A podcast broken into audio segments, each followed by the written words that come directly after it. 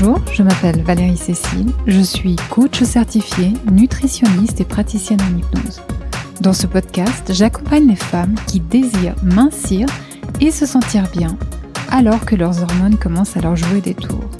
Je parle de nutrition, d'état d'esprit et d'émotion. Je vous propose dans chaque épisode des pistes pour vous aider à atteindre enfin et une fois pour toutes votre poids idéal. Tout ça sereinement et sainement. Je recueille et partage ces informations avec toute mon éthique et ma conscience professionnelle. Cependant, je vous recommande toujours vérifier avec votre médecin si ces recommandations sont compatibles avec votre cas particulier et votre état de santé. Si vous avez plus de 40 ans et un passé de régime réussi sur le moment ou pas, vous avez sans doute déjà affirmé lundi, je commence un régime. Et peut-être souvent, voire trop souvent. Cette petite phrase que nous formulons apparemment pour notre bien pourrait bien être une petite phrase qui fait grossir. En général, cela se passe à un moment où on ne se sent pas très bien dans sa peau. Soit on a effectivement grossi, soit on est gonflé pour des raisons diverses. Ça peut être dû au cycle ou tout simplement on n'a pas aimé l'image que l'on a vue dans un miroir. Et si on pense à un régime, on est forcément en train de manger ou sur le point de manger. On a d'un côté une pulsion alimentaire, une envie très forte d'absorber quelque chose, une envie de se faire plaisir, une envie de sucre par exemple. Et cette envie, assortie à une envie d'être plus mince, crée une tension dans notre corps. On est face à ce mélange explosif de tensions compulsives et d'un autre côté un mal-être car on ne se sent pas bien dans sa peau. Une envie de s'évader pour ne plus ressentir tout ça. Ce sont donc deux émotions très inconfortables qu'on le ressent en même temps, qui crispent énormément. Et soudain arrive la pensée magique. Cette petite phrase dans votre esprit. Lundi, je commence un régime. Imaginez l'effet. On est soulagé instantanément on va résoudre tous nos problèmes et grâce à ça, on va se plaire dans le miroir et en plus, comme ça commence lundi, on va pouvoir manger tout ce qu'on a envie de manger en attendant. Double soulagement. On évite l'inconfort de ne pas se plaire et l'inconfort de ne pas manger ce qu'on a envie de manger. À ce moment précis, on croit totalement en cette pensée. Lundi, je vais vraiment commencer un régime. C'est une certitude elle crée du soulagement. Elle fait disparaître d'un coup de baguette magique toute la tension du corps. Elle donne de l'espoir. On se sent en plus libre de manger tout ce qu'on veut. Tout est permis. Donc forcément, on se lâche. On mange le gâteau qui nous faisait envie, mais en plus la tablette de chocolat au fond du placard de nos réserves. Car on est persuadé que lundi, on va effectivement faire un régime. Mais qui dit régime implique bien sûr la perfection. On va être parfaite, on va manger le minimum, et on ne va jamais manger de chocolat.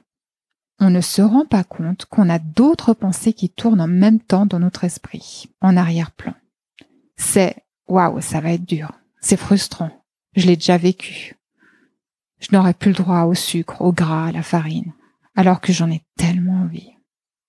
Avec ce mélange de sensations que tout est permis et sans conséquence, ainsi que cette frustration anticipée qui tourne en arrière-plan, vous imaginez comment vous vous sentez? Et qu'est-ce que cet état émotionnel va nous faire faire?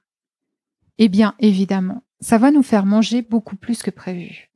Cela déclenche même des fois de véritables crises de boulimie pendant lesquelles on n'arrive plus à s'arrêter. Et ensuite, que va-t-il se passer lundi matin? On se réveille encore plus mal dans sa peau qu'au moment où on a pensé que l'on allait commencer un régime lundi. C'est un mal-être physiologique et en même temps psychologique. Car on s'en veut, Comment est-ce possible de manger autant? On a un vrai problème. Il va falloir être encore plus strict.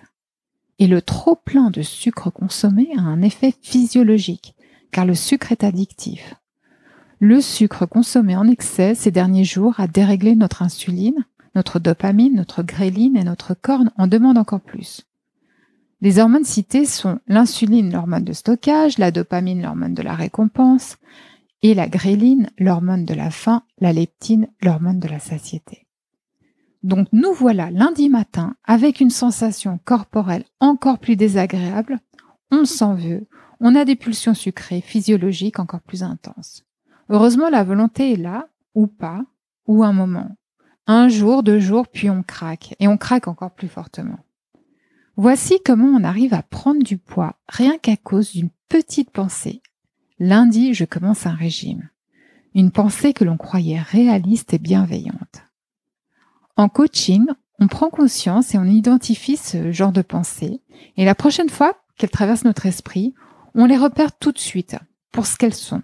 Des pensées fausses qui créent un résultat contraire au résultat cherché. On peut alors modifier sa pensée. Par exemple, en se posant la question quelle est la meilleure décision, quel est le meilleur choix alimentaire que je peux faire là, maintenant, tout de suite? En coaching, on travaille en parallèle sur l'accueil de l'émotion de pulsion alimentaire. Arriver à l'accueillir sans l'assouvir est une compétence qui se développe tout comme toute autre compétence.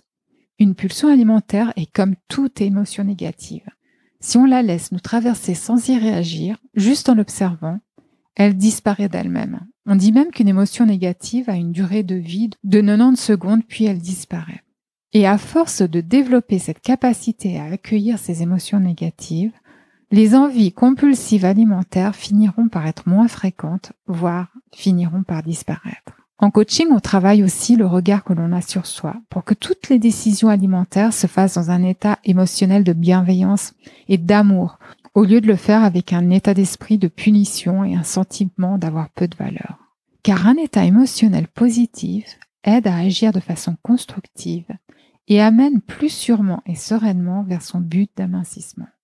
Et vous, qu'est-ce que vous allez vous dire la prochaine fois que vous vous entendrez affirmer dans votre tête lundi, je commence un régime